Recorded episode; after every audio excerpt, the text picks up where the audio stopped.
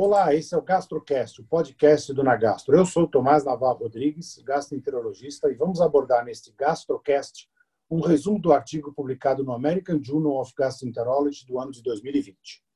No nosso site www.nagastro.com.br você encontrará a referência completa do artigo mencionado neste GastroCast. Embora a doença celíaca seja a causa mais comum de enteropatia nos países desenvolvidos, nem sempre é o diagnóstico do paciente. Em pacientes com atrofia de velocidades do delgado, com sorologias negativas para a doença celíaca, várias outras doenças devem ser investigadas. Este artigo visa proporcionar uma abordagem prática no manejo da atrofia velocitária soronegativa.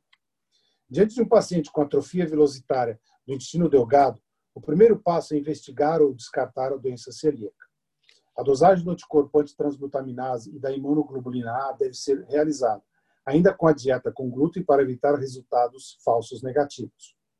O diagnóstico da doença ainda é um grande desafio, já que resulta da associação dos achados clínicos, laboratoriais e histológicos.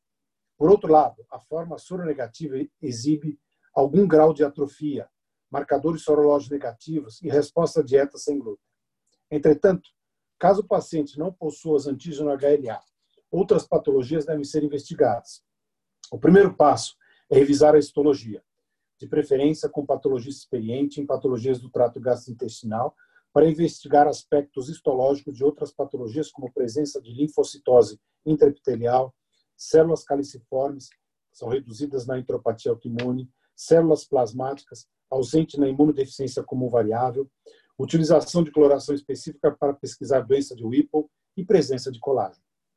O próximo passo é revisar a história clínica, com ênfase em uso de medicamentos, anti-inflamatórios não esteroidais, imunossupressores, blocadores dos receptores da angiotensina 2, viagens recentes, doenças infecto-contagiosas, supercrescimento bacteriano e solicitar os exames laboratoriais necessários de acordo com a suspeita clínica.